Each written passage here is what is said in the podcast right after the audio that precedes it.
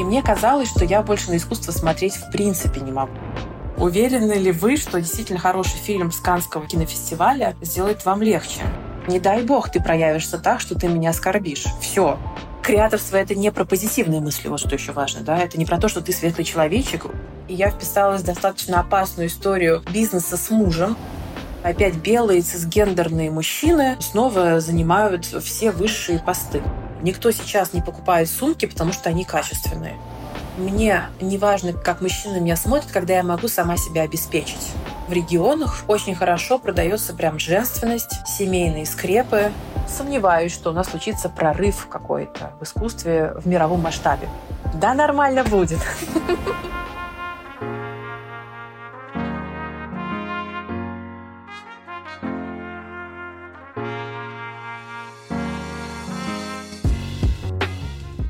Доброе утро, день или вечер. Это Александра Кретова и мой подкаст «Институтка». Каждый эпизод — это история вдохновляющей меня женщины. Ее отношения с самой собой, внутренним и внешним мирами. Она делает большие дела, рефлексирует и делится тем, что осознала в процессе. Героиня этого выпуска — Александра Плотникова, искусствовед, эксперт по истории моды и создательница онлайн-школы Hack Art. Саша одинаково любит и искусство, и моду, и работает с обоими этими медиумами. Как она придумала свой новый курс после недельного семинара в арт-лагере Марины Абрамович? Что общего между сегодняшними креаторами и человеком эпохи Ренессанса? Как социальная и политическая обстановка влияют на то, что мы носим, и почему искусство не обязано нас развлекать и радовать, слушайте в этом выпуске. Поддержкой и благодарностью от вас будут оценки и отзывы в Apple Podcast, сердечки в Яндекс Музыке и отметки в социальных сетях. Это поможет услышать наш разговор тем, кому он сейчас действительно нужен.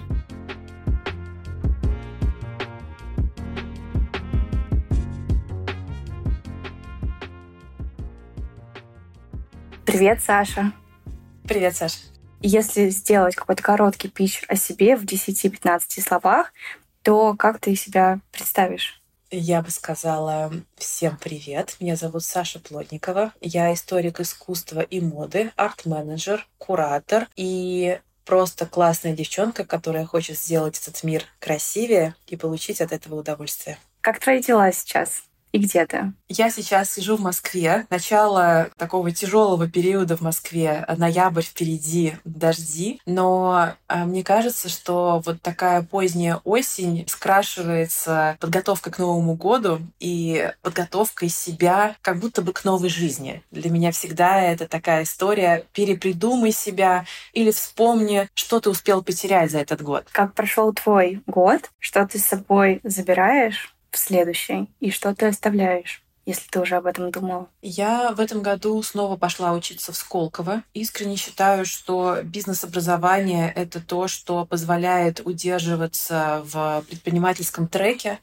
Возможно, у более опытных предпринимателей им удается держать свое сознание и нервные клетки в каком-то консистенции состоянии, когда они абсолютно четко понимают, куда они идут и что они делают. А пока что я на своем уровне часто теряю фокус, и мне бывает тяжеловато справиться со всеми неизвестными вводными, которые появляются в бизнесе примерно каждую неделю. То есть ты на планерке там сделал один план, через неделю этот план уже переделывается. И что чтобы просто не сойти с ума, мне очень помогает вообще находиться в предпринимательских сообществах, э, учиться в Сколково периодически на каких-то коротких программах, чтобы просто быть в сообществе тех, кто себя понимает, потому что часто люди думают, что предпринимательство — это какой-то процесс абсолютного креаторства и радости каждый день. Где-то между этим я так успеваю на компе поработать по-быстренькому. Но когда ты оказываешься с людьми, которые тебя понимают, ты, в общем, понимаешь, что с тобой все в порядке. В этом году я действительно сделала упор в жизни на баланс. К сожалению, я поняла, что просто давить на педаль газа постоянно я уже не могу. Не знаю, может быть, в плане возраста, что мне там уже не 25, сказать. А, может быть, в плане того, что я теперь живу на два города между Москвой и Тель-Авивом, и я не могу всю энергию отдавать одному городу или одному проекту, потому что у меня появился еще сайт-проект. И я поняла, что баланс в этой жизни, наверное, действительно важен, хотя мне казалось, что это какая-то скучная история из бизнес-тренингов, знаешь, построй колесо баланса. Я думала, зачем? Вот у тебя есть деньги, вот у тебя есть семья, вот тебе и баланс.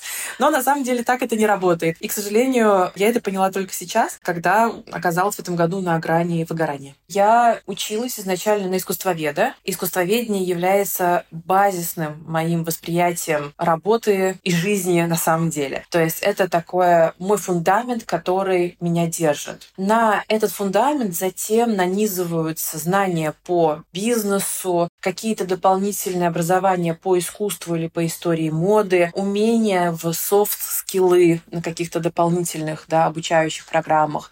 Это все нанизывается на вот этот базис. То есть искусствоведение — это самое важное, что меня действительно определяет и как профессионала, и как человека. Причем как человека, мне кажется, в основном, потому что у меня было, вот я говорила про выгорание в этом году, про то, что я подумала, что я искусством вообще больше заниматься не могу, потому что сейчас был особенно тяжелый сентябрь. Это две большие арт-ярмарки в Москве, Лазарарт и Космоску. Мне приходится очень много работать с художниками, с коллекционерами, с инвестиционными всеми историями по искусству. Это действительно бывает тяжело и выматывающе. И мне казалось, что я больше на искусство смотреть в принципе не могу. Вот все, я выгорела. Я подумала, вот это мой предел. Но как только я вспомнила про вот этот баланс, замечательный. Я вспомнила про то, что у меня есть хобби вне искусства, вне моей работы. Я вспомнила про танцы, вспомнила про детские кружки для своей дочери. Я вспомнила про моду не как анализ модных показов, как я это обычно делаю, а про моду для себя. Как я хочу выглядеть,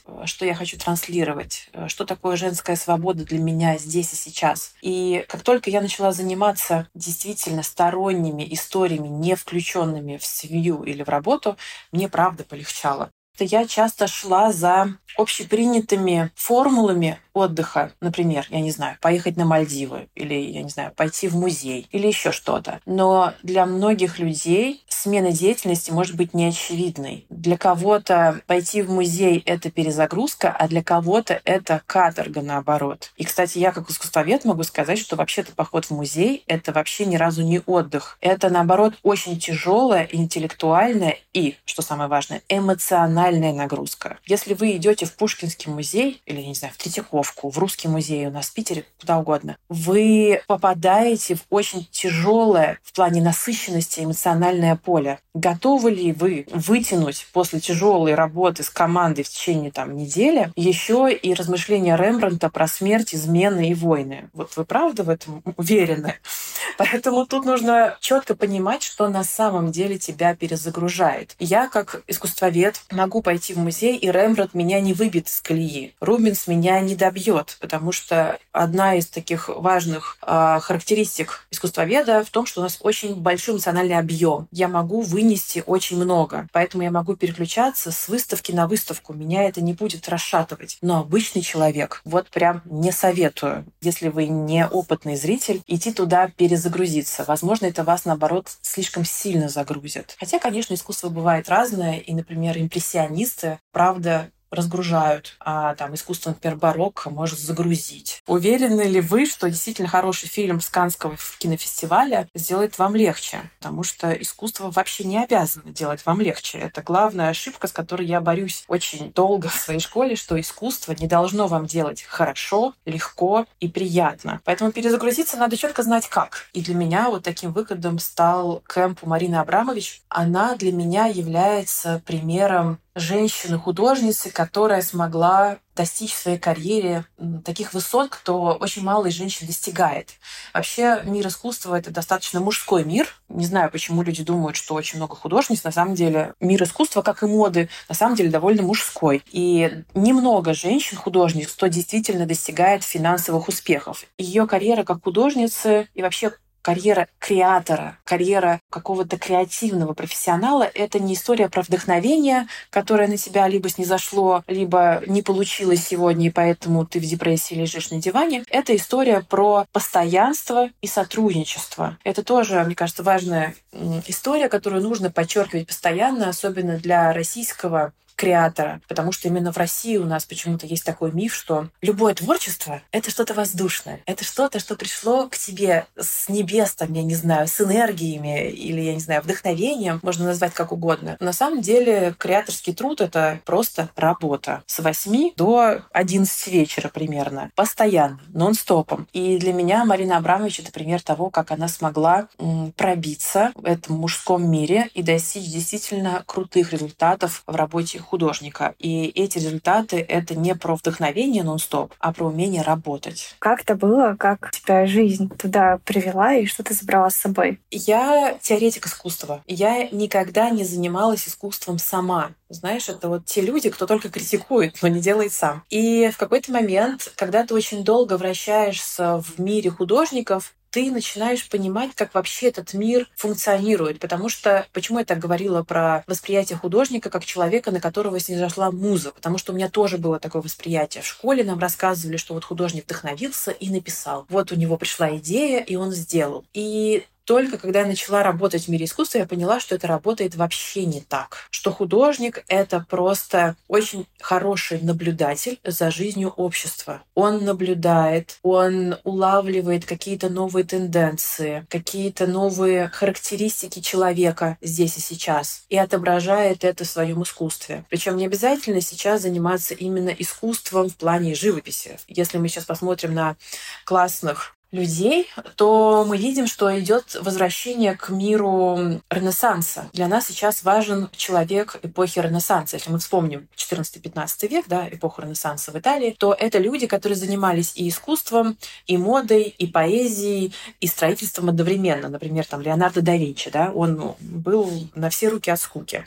Точно так же, как и сейчас. Креативный директор Louis Vuitton, он может быть и диджеем, и керамистом, и просто модником, сотрудником, он может быть всем одновременно. Вот эта одновременность, она, с одной стороны, рождает невроз, мне кажется, что ты должен везде успеть. Вот эта FOMO, которая преследует современного а человека. А еще везде быть хорошим. Да, а потому что культура отмены не дремлет. То есть ты должен проявляться, но при этом будь хорошим. Не дай бог ты проявишься так, что ты меня оскорбишь. Все, есть тебя просто заканцелят везде. Вот это постоянный мир противоречия, которое, собственно, называется метамодернизм, наша эпоха называется метамодерн, а вот эта эпоха противоречий. Будь проявленным, но хорошим, будь профессионалом, но человеком эпохи Ренессанса, где ты везде творческий.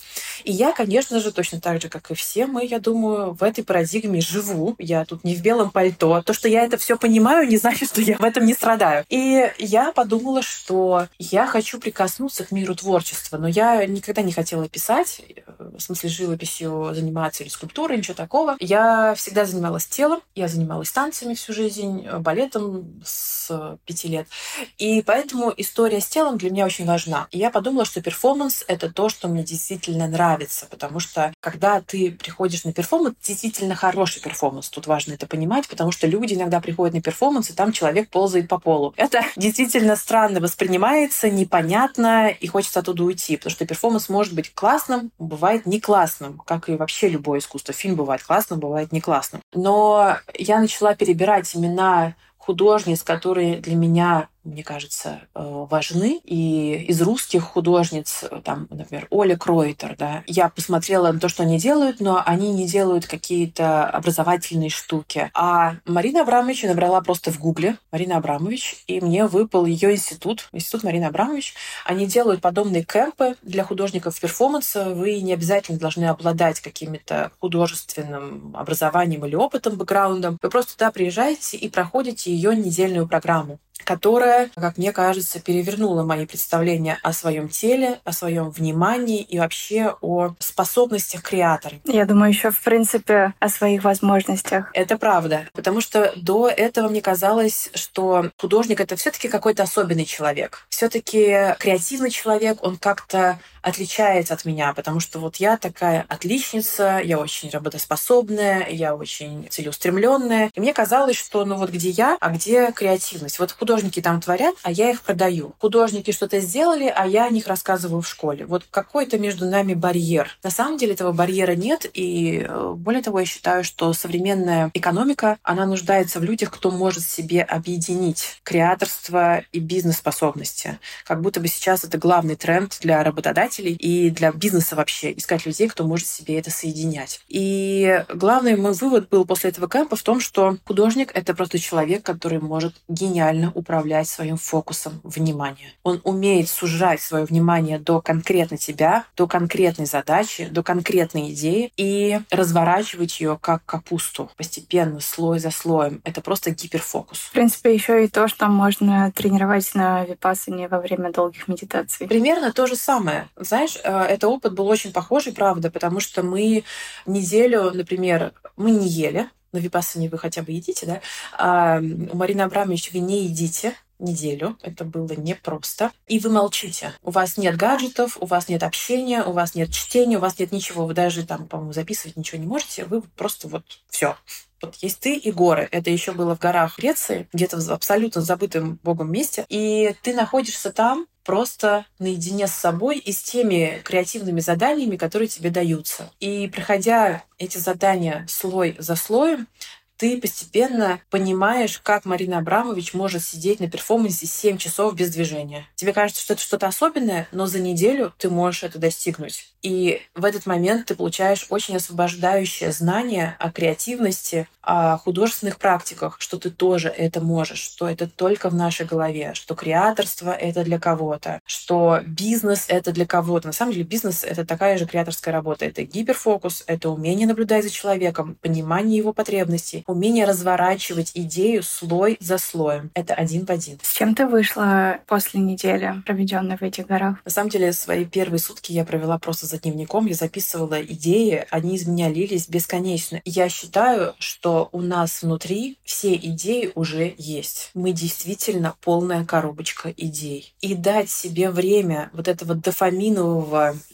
эскапизма, где мы не листаем рилзы, не обсуждаем с подружкой своих бывших, не обсуждаем с мамой, как ты поела сегодня утром. Вот это вот все обычная коммуникация и цифровой шум или визуальный шум, он действительно дает тебе возможность посмотреть внутрь себя. И, конечно, я понимаю, что для кого-то это может быть эмоционально сложный процесс, поэтому да, к этому нужно быть готовым, действительно проработанным человеком, потому что внутри себя можно, знаешь, разное найти. Но креаторство — это не про позитивные мысли, вот что еще важно, да, это не про то, что ты светлый человечек, э, божья радость, и все вокруг там внутри у тебя хорошо. Нет. Искусство — это про умение преобразовывать боль свою в какой-то творческий потенциал в том числе. Мне кажется, многие э, бизнесы родились из боли, из потребности, из недостатка, и многие художественные проекты — это про недостаток, боль, желание рассказать и поделиться. Но так или иначе, все идеи в нас уже есть, правда. И я сутки просто их выписывала. Я оказалась таким креативным человеком, чего я себе даже не знала. Что-то из этого получилось реализовать? Да. А, я придумала новый формат для своей школы, такой короткий формат искусствоведческих интенсивов, где за неделю в таком аудиоформате ты погружаешься в какую-то тему. Например, недавняя тема у нас была про наготу в искусстве, где мы изучали, что такое сексуальность на самом деле, про то, что сексуальность — это социальный конструкт, и нет никакой сексуальности, которая вот у тебя есть внутри, потому что внутри мы просто животные, так или иначе. А вот все то, что ты представляешь, что такое твоя сексуальность, это какой-то конструкт, который ты получил от родителей, от искусства, от фильмов, от песен, которые ты в 15 лет слушала, захлебываясь слезами от любви к бывшему, я не знаю. Это все такая очень культурная история. И мы разворачивали те культурные паттерны, которые мы получали в жизни через искусство или кино. И да, это вот одна из идей, которая мне пришла на этом кемпе. И вообще свой сторонний бизнес, который к школе искусства не имеет отношения, я тоже придумала там. И я шла к нему примерно полтора года, потому что это был уже абсолютно другой уровень и другой бизнес. Потому что я очень была сосредоточена на своем первоначальном образовании. То есть вот я историк искусства, там отучилась в Нью-Йорке, во Флоренции, и вот получила такое фундаментальное образование и опыт работы, начинавшийся с Эрмитажа. Мне казалось, что все, вот я классический искусствовед и буду с этим жить всю жизнь и умру с этим дипломом. Но там, в этих горах Греции, я поняла, что вообще-то ты можешь выбирать свой путь жизни каждый Новый год. Потому что я в профессии 14 лет в искусствоведении, да? Сейчас мне 34. Через 14 лет я могу иметь стаж в искусствоведении 28 лет, а могу через 14 лет получить абсолютно другой стаж, другой карьере. Это тоже про человека эпохи Ренессанса, когда наша карьера сейчас очень легко двигается. Мы не обязаны получить образование журналистики и умереть журналистом. Филологическое закончить и умереть, там, не знаю, знатоком Шекспира. У нас есть возможность менять наши профессиональные треки сейчас. И мне кажется, это тоже такой большой тренд. И я поняла, что я могу умереть искусствоведом, а могу попробовать еще другие треки. У меня есть на это время и возможности, потому что если убираешь соцсети, убираешь разговоры ни о чем, то оказывается времени так много. Его очень много. И можно захлебнуться этим временем. Про новый э, бизнес-проект, э, который пришел к тебе после camp а, можешь немножко рассказать и раскрыть, о чем это и как ты, мой следующий вопрос, между ними переключаешься, балансируешь и в себе роли соединяешь? Это абсолютно новая для меня история. Это digital бизнес. То есть, с одной стороны, у меня уже онлайн-школа, и я плюс-минус понимаю в digital е, как это работает. И у меня второе высшее образование журналистика, поэтому я смею думать достаточно хороша в контенте и умение донести мысли до слушателя, до зрителя, а, потому что часто бывает такое, что у человека могут быть гениальные идеи, но если он не может соединить идеи внутри со слушателем, то это такая история про личный творческий дневничок. Я думаю, ты тоже знаешь очень многих бизнесменов, классных креативных ребят, которые просто пышут идеями, у них их много, но им не достает двух пунктов. Умение питчить себя, идеи и заражать зрителей, и умение фокусироваться на ней и добиваться результатов. Потому что пока ты не добьешься первых результатов, твоя мотивация очень такая плавающая, но нужно просто пробить вот этот потолок первых результатов, и все. Обычно дальше ты летишь, ну, до первого выгорания, правда, но, но какое-то время ты летишь вот на этих первых результатах. Поэтому я уже имею опыт в digital е, но я решила пойти дальше, и я вписалась в достаточно опасную историю бизнеса с мужем. Знаю, что эта история опасная. Возможно, это будет конец наших отношений. А вот, кстати, откуда у тебя эта мысль? Что эта история опасна и почему? Слушай, в Сколково, по крайней мере, очень много историй. Я вижу ребят, кто вместе начинал бизнес, но, к сожалению, вот эта партнерская история, она достаточно часто мешает отношениям. Больше про эмоциональное партнерство, наверное. Да, потому что это действительно очень высокий уровень осознанности, что вот вечером я могу тебе вынести мозг, устроить истерику и быть капризной девочкой, но завтра в 9 утра я буду абсолютно адекватный, взрослый, не переносить ничего в процесс работы, и мы говорим только о цифрах, только вместе выступаем против разработчиков, не знаю, считаем бюджеты. Это очень сложное переключение. А пока что это получается, пока что я держу себя в руках, но мы же не знаем, как это все будет потом. Вообще отношения — это очень гибкая система. И это нормально, мне кажется, принимать, что какие-то отношения могут перерождаться. Это то же самое, что с рождением ребенка. Отношения были какими-то до ребенка, и они абсолютно точно меняются после ребенка. Вы можете это пережить, а можете нет, потому что многие пары распадаются в первые три года жизни ребенка. Потому что действительно очень мощная перестройка отношений. Точно так же, я смею думать и надеяться,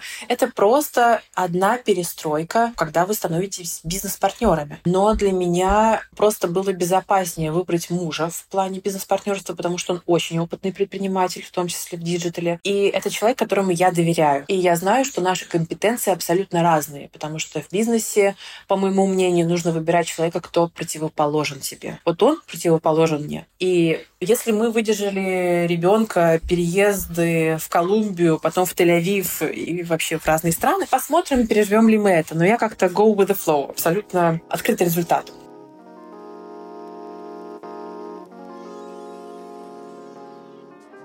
Во второй части разговора Саша рассказывает, как формируются модные тренды и какое значение в этом играют мировые события. В том числе она упоминает тренд на перфорацию и нескучную базу. Такие вещи есть у российского бренда Белевцева. Элегантное платье с бахромой и геометрической перфорацией, классическая голубая рубашка с широкими манжетами, боди и брючный костюм, строгость кроя которого уравновешивает красный цвет. Как вы могли догадаться, он мой любимый. Все эти вещи я отметила для себя, а найти их можно на сайте у Белевцева. Ссылку на него я оставляю в описании к выпуску. У бренда, к слову, собственное производство в Москве и достаточно интересная история о которой из первых уст рассказала нам и вам основательница Оксана Белевцева. Всем привет, я Оксана, основательница бренда Белевцева. С детства мечтала делать э, что-то красивое, что будет нравиться людям. Свою мечту я осуществила в 2009 году, создав э, свой первый бренд Белкина. Это одежда для хореографии и спорта. Первые изделия я шила дома, сама. Когда спрос превзошел мои возможности, я решила открыть производство. Наняла пару швей. Сейчас производству более 14 лет. В нашей компании работает более 140 сотрудников. В 2021 году у меня родилась идея создать еще один бренд для девушек с отличительной чертой, с уникальной, можно сказать, чертой перфорации на коже. В одежде Белевцева девушка может показать свою индивидуальность и соприкоснуться с ДНК бренда.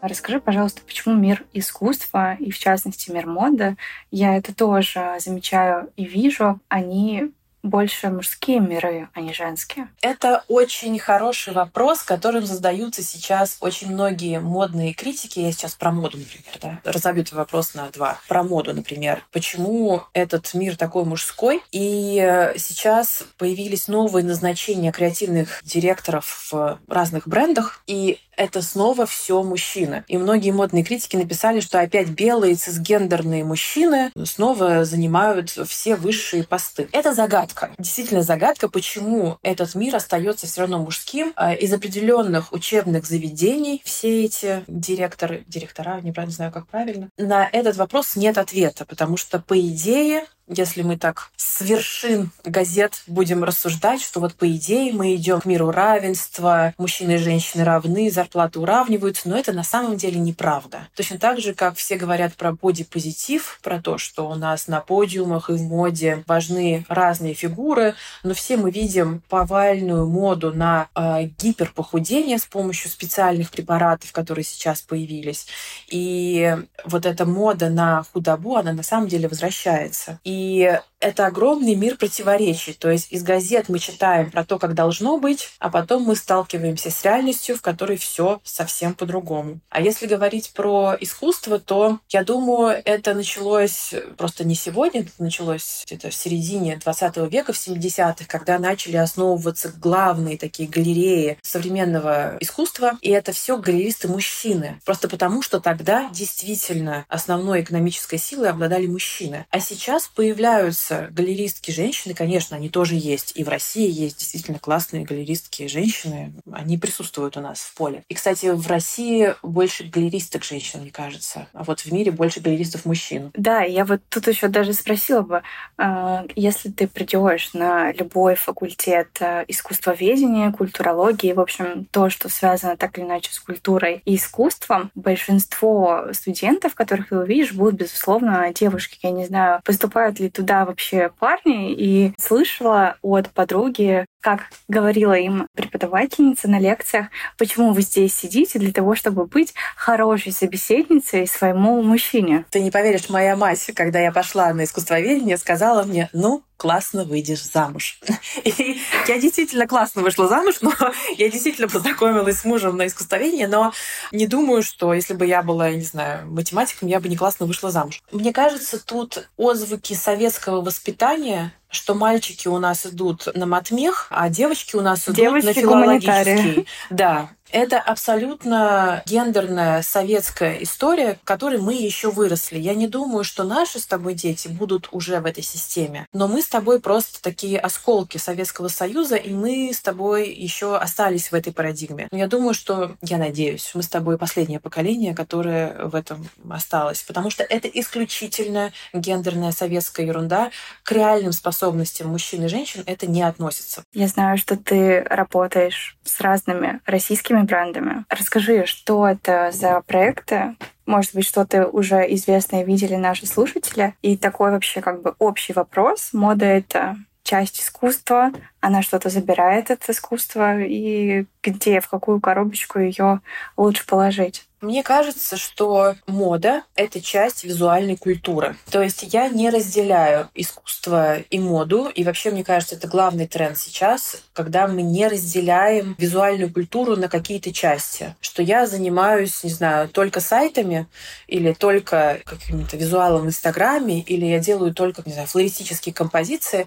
Как будто бы сейчас ты просто включен в какой-то креативный дискурс, назовем это так. Вот ты креатор. И этого сейчас, с одной стороны, достаточно, с другой стороны, это накладывает на тебя такие обязательства, что ты должен сейчас видеть и внимать вообще все. Ты должен быть в повестке. Это гиперактуально. И мода — это такая же работа с повесткой, что и искусство. И вот эта включенность в визуальную культуру, визуальная ДНК своей эпохи, это хороший уровень любого креатора, дизайнера или художника. И как мы видим, большинство модных брендов сейчас работают с разными нишами этого визуального кода эпохи. На большинстве показов ты можешь увидеть либо какие-то перформансы, либо видеоарт на фоне, либо музыку, которую написал там для этого показа какой-то классный композитор. В общем, это синтез искусств. Такой термин есть, да, синтез искусств. И это главный тренд. Но каждому ли бизнесу это нужно? Смотри, мы можем поговорить об этом на примере Прады. Бренд Прада сейчас считается одним из самых важных в моде. И Миучи Прада, это креативный директор, да, основательница бренда,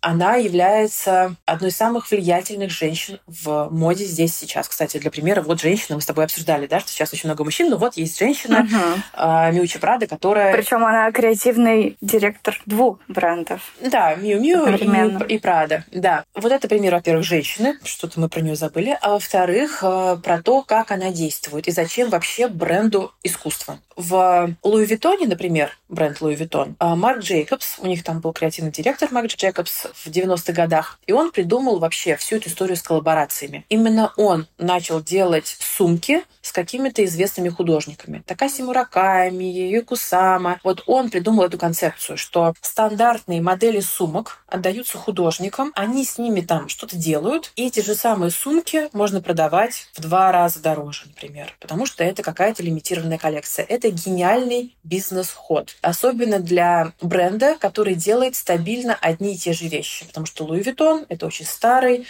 бренд, который делает сумки одни и те же на протяжении там уже более ста лет. Это взбодрило бренд. Поэтому это одна бизнес-история. Если у вас одинаковый продукт, вам нужна коллаборация, чтобы взбодрить аудиторию. А есть Миучи Прада, которая пошла абсолютно другим путем. Да, у нее есть на подиумах, например, у нее в последнем ее показе был видеоарт на фоне, но это такая, знаешь, просто развлекательная история для инфоповодов. То есть, да, это пиар-история. Но вторая история, которая есть у Прады, это Фаундационы Прады. Фаундационы Прада — это такой центр современного искусства, который оплачивается брендом Прада. Он находится в Милане, под Миланом. Замечательное абсолютно здание. Оно с архитектурной точки зрения просто абсолютно гениальное, мне кажется, одно из лучших для музея современного искусства. Кстати, тот же самый архитектор делал музей-гараж в Москве. То есть у нас э, есть какая-то перекличка с Миланом. Так вот, у них есть фундационы. Это такое пространство, где бренд показывает молодых или известных художников. То есть через искусство бренд рассказывает свой визуальный ДНК и свои ценности. Потому что давай будем честны, никто сейчас не покупает сумки, потому что они качественные. Ну кому? Все сумки плюс-минус качественные. Да? Мы сейчас исходим с той ступени, что мы в своем капиталистическом мире производства дошли до того, что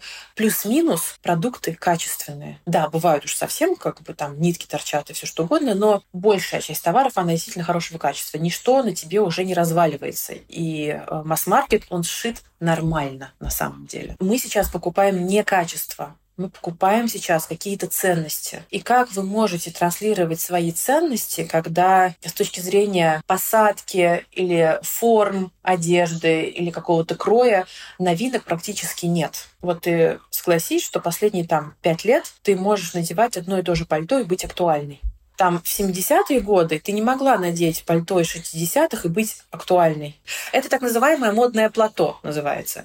Мы сейчас на плато. У нас не происходит очень сильного разворота в моде. Потому что когда ты в 2000-е одевалась как в 90-е, это было видно. А сейчас то, что ты одеваешь из 2018-го, это на самом деле не видно, если это простое черное пальто. Этого незаметно. Потому что у нас очень много ретроспективности в моде. И об этом был очень классный показ Баленсиага. Вот последний показ Баленсиага, где у Демны Гвасали открывала его мать, первая женщина вышла его мать, и затем были разные инфлюенсеры, в том числе Рената Литвинова, там, Юпер, актриса, и ну, так далее. И каждая женщина была одета очень по-разному. Рената Литвинова в своей вот этой стилистике э, золотого века Голливуда и какие-то парни в гипертрофированных куртках, такая, знаешь, немножко а, уличная эстетика, это все было в одном показе. Это про моду сейчас про то, что ты можешь быть и дивой, и девчонкой со двора одновременно. Вот эта концепция, что ничего не меняется в моде практически, и при этом абсолютная свобода, говорит нам о том, что мы должны уметь выбирать, каким мы хотим быть здесь сейчас. Это опять по истории, знаешь, с чего мы с тобой начали, про то, что у нас сейчас такое фома и такое желание успеть все и везде, что на самом деле главная монета сейчас — это идентичность. Если ты соединен со своей идентичностью в этих ретритах бесконечных, куда мы ездим, на Випассаны, к Марине Абрамович, куда угодно, в лес э, с березками обниматься, если ты соединен с этой идентичностью, то у тебя есть возможность быть актуальным. И мода сейчас просто рассказывает про эту актуальность. И мы должны выбирать бренды, исходя из их актуальности, для нас актуальности. Как создаются и формируются тренды? Во-первых, есть тренд-аналитика и тренд-агентства, которые высылают свои отчеты в большие модные конгломераты, и они делают по ним коллекции. Я сейчас, возможно, разобью вам всем сердечко, но это, опять-таки, ничего не приснилось дизайнеру, это просто работа с трендами. А откуда вот эти агентства берут тренды? Вот это важно. Вот они их берут из наблюдений за социумом. Это политические, экономические и социальные изменения. То есть, почему очень много было показов, вдохновленных 1920-ми годами, эстетика art Деко, вот этот великий Гэтсби, да, после пандемии. Потому что тренд-агентства посчитали, что после вот такого заточения, вот такие экономические были там показатели, мы захотим праздника, мы захотим вот этого взрыва радости и блеска. И они сказали, что давайте сделаем коллекции, вдохновленные 20-м, потому что 20 это была эпоха после Первой мировой войны, когда люди дорвались до радости, грубо говоря. И вот так это работает. И то же самое на самом деле происходит и в искусстве. Потому что если вы были сейчас на ярмарке Космоску, которая проходила в Москве в Экспо, то вы увидите, какой тренд сейчас в социуме в России именно. Почему важно бизнесменам приходить на ярмарки искусства? Не потому что я ну, хочу сейчас продать искусство,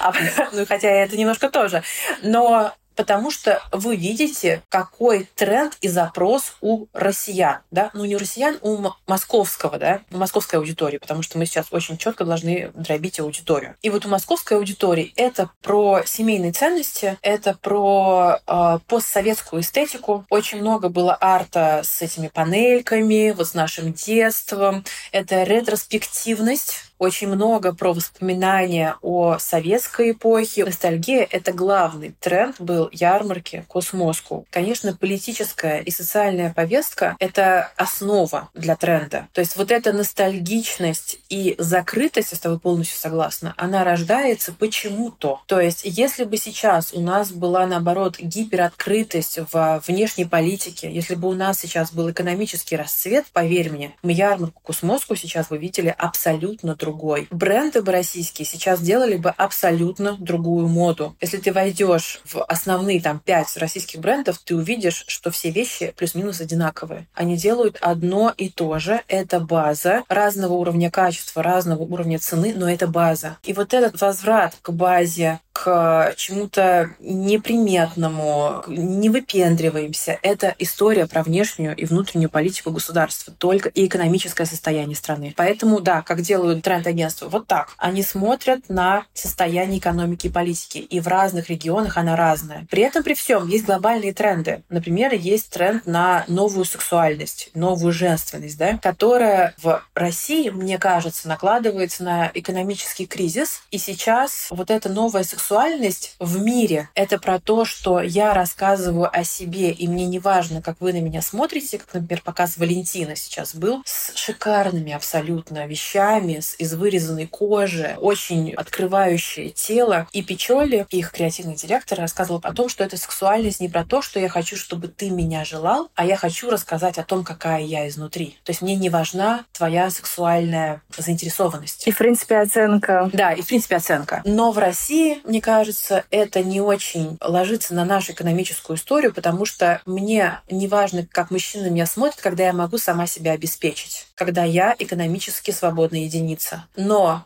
Сейчас в этой ситуации не все люди могут себе позволить экономическую свободу, поэтому есть глобальные тренды, но в каждой стране они могут как-то преломиться, исходя из экономической и политической ситуации. Я выступаю креативным директором в нескольких брендах сейчас, и я вижу продажи по регионам у разных брендов абсолютно разная эстетическая направленность. И я могу тебе сказать абсолютно точно, что в регионах очень хорошо продается прям женственность, семейные скрепы, платья с воротничками. Почему? Потому что из-за того, что мужчина сейчас воспринимается как воин, как защитник, это очень сильно педалируется в социальных сетях и в СМИ, то в регионах эта эстетика сейчас важна. Она очень хорошо востребована.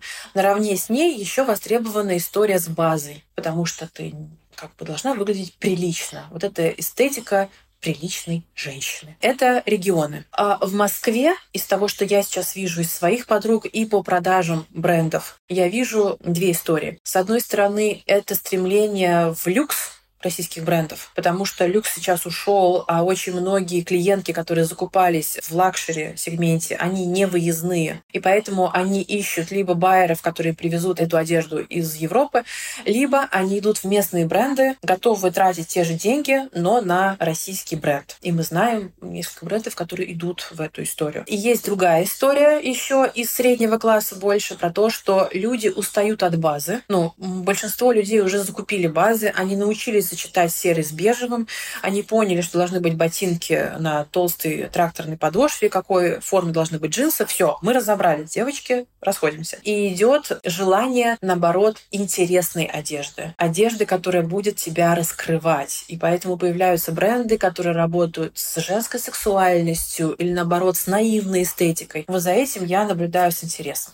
Можешь ли ты предположить, вот к чему вообще мы идем я не уверена, что при закрытии государства рождается что-то суперпозитивное, потому что мы помним опыт нашей 70-летней истории. Не всегда это заканчивается хорошо, потому что сначала в 1920-х годах это был расцвет русского искусства, потому что это был расцвет авангарда, и все те выставки, которые мы сейчас увидим в ближайшее время в Питере, в Москве, э, в Якате, это будет про авангард, про соцреализм, это то, что было после авангарда, потому что э, никакие мировые музеи не привезут искусство сюда, в Россию. Все, у нас закрыты мировые контракты с выставками.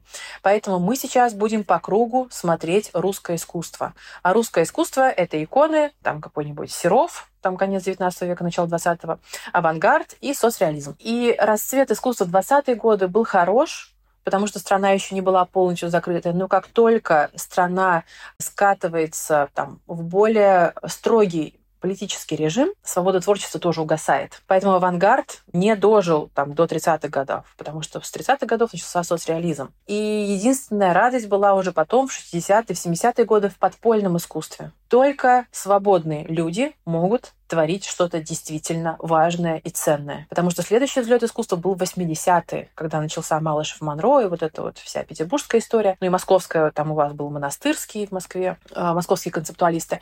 Это была история про подпольное искусство. Чем закрытие государства, тем меньше у него возможности породить какой-то культурный феномен. К сожалению, это просто исторический факт. В странах закрытых часто формируется какая-то традиционалистская история. Например, Япония она была закрытым государством, и там так и осталось очень традициональное там, искусство до того, как они в конце, там, в середине 19 века открыли границы. Китай — это было закрытое государство, и оно очень долго развивалось в своем традициональном ключе. Поэтому я думаю, что сейчас будет главный тренд на традиционное искусство, на художественные промыслы, на коллаборации фэшн-брендов с какими-то промыслами. Будет история про постсоветскую эстетику, про авангард на всех выставочных площадках. Я думаю, мы будем в этом вариться, и, может быть, действительно мы будем углублять вот эту всю свою визуальную идентичность. Но сомневаюсь, что у нас случится прорыв какой-то в искусстве в мировом масштабе. Давай не будем опускать руки. Я считаю, что в любой социально-экономической ситуации есть вариантики, и мне кажется, это очень отражает предпринимательскую позицию. Предпринимательская позиция не рыдает, как все плохо, а ищет варианты. И я думаю, что варианты есть всегда, и я как-то, знаешь, полна оптимизма, тем не менее. Это клево.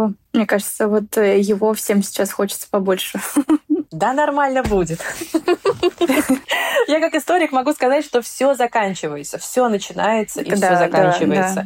Ничего не вечно. Кризисы не бывают вечными. Подъемы не бывают вечными, но и падения не бывают вечными. Это опять, опять чего мы начинали, про то, что вот эта инстаграмная история постоянного развития. Мы как будто бы должны постоянно развиваться наверх. Да, именно вот так вот. Но это в истории не работает. Мы поднимаемся поднимаемся и падаем, поднимаемся и падаем и в личной жизни, и в общественной жизни. И мне кажется нормальным переживать падение или стагнацию, или какой-то кризис. Это часть жизни. Очень невротическая концепция, что все будет да, хорошо. Да, нужно уметь их переживать. Да. И нужно учить, мне кажется, на самом деле, людей тоже справляться со своими ошибками и не бояться их совершать. И видеть мир шире, чем ваше представление. Потому что мы начинаем эмоционировать только тогда, когда наши ожидания не увидели в реальности. Вот это mm-hmm. вот разрыв между ожиданием и реальностью. Когда у вас нет ожиданий, а вы, знаете, классическое, уберите ваши ожидания, но это правда. Нет ожиданий, у тебя есть реальность. Реальность сейчас вот такая. Где я смогу сделать деньги, где я считаю моя миссия важна, как я могу работать с аудиторией, что для нее важно, какая у меня миссия внутри, какая у меня боль, и как она отражается во внешнем мире, как мы можем состыковаться, и что из этого может прекрасное произойти. Потому что пока у нас есть экономическая возможность сделать бизнес, давайте это делать. Какая твоя личная миссия, и как ты ее реализуешь через свои проекты, и какие они? Вообще миссия, она же меняется, да? Мне кажется, человек не может быть постоянно в одном потоке. Сейчас для меня важна эстетика жизни, поэтому для меня было так ценно, что люди в определенном сообществе да, обернулись со внешней репрезентации во внутреннюю. И для меня это супер важно. Про эстетику внутри себя, внутри дома, внутри своих коммуникаций. Умение насладиться красотой, а не за потреблением идти постоянно, потому что я вижу очень много людей, кто приходит приходят в музей просто пофотографироваться, приходят в красивые рестораны, чтобы сделать фотографию для соцсетей, но не наслаждаются этим сами. А мне хочется вернуть людям умение наслаждаться. Потому что пока вы не насладитесь этим сами, вы не припишете себе эти результаты. Вам будет все время мало. А вы приписываете себе. А этому надо учиться, правда. То есть вот эта эстетика жизни, но не потребительская. И история про свободу, история про то, что я имею право делать что я считаю ценным здесь и сейчас. Это про то, что я не хочу соответствовать чьим-то ожиданиям, я не хочу удовлетворять там, потребности своей семьи, там, родителей и их представлениям о том, как я должна прожить свою жизнь. Да, это про замужество, хотя я замужем, но неважно. А про какие-то социальные там ачивки, которые я должна получить, по их мнению. Для меня очень важна свобода, потому что у меня так много студентов, то есть там, с последний год через меня прошли там полторы тысячи студентов, Саш. И главная мысль, которая ко мне женщины приходят, приходят там владельцы брендов, стилисты, фотографы. Знаешь, какая самая частая история? Про то, что вот я хочу заниматься творчеством, а мне семья говорит, что это ерунда, что иди там, получи нормальную профессию. Вот ты же бухгалтер, как ты можешь бросить свою там нормальную историю ради там, того, чтобы девчонок красить? И вот это вот муж не разрешает, родители что-то говорят. Я сначала слушала это и не верила, что это происходит. А на самом деле происходит очень много. И для меня ценность и миссия рассказать людям, что жить свободно — это нормально, это важно. И при этом не уходить в эзотерическую свободу. Давайте я сейчас пожгу свечи, и тут будут, значит, сиять на небосклоне, а про то, что творчество — это и экономическая свобода тоже. Ты можешь так зарабатывать. Это понятный экономический процесс. Здесь нет ничего божественного. Там есть талант, это правда, но абсолютно божественного здесь ничего нет. Мы можем вместе взяться за ручки и выйти в мир свободы и красоты, если ты разрешишь себе не муж, а ты себе разрешишь. Благодарю тебя за встречу. Саш, спасибо, что позвала. Мне кажется, получился очень какой-то душевный разговор.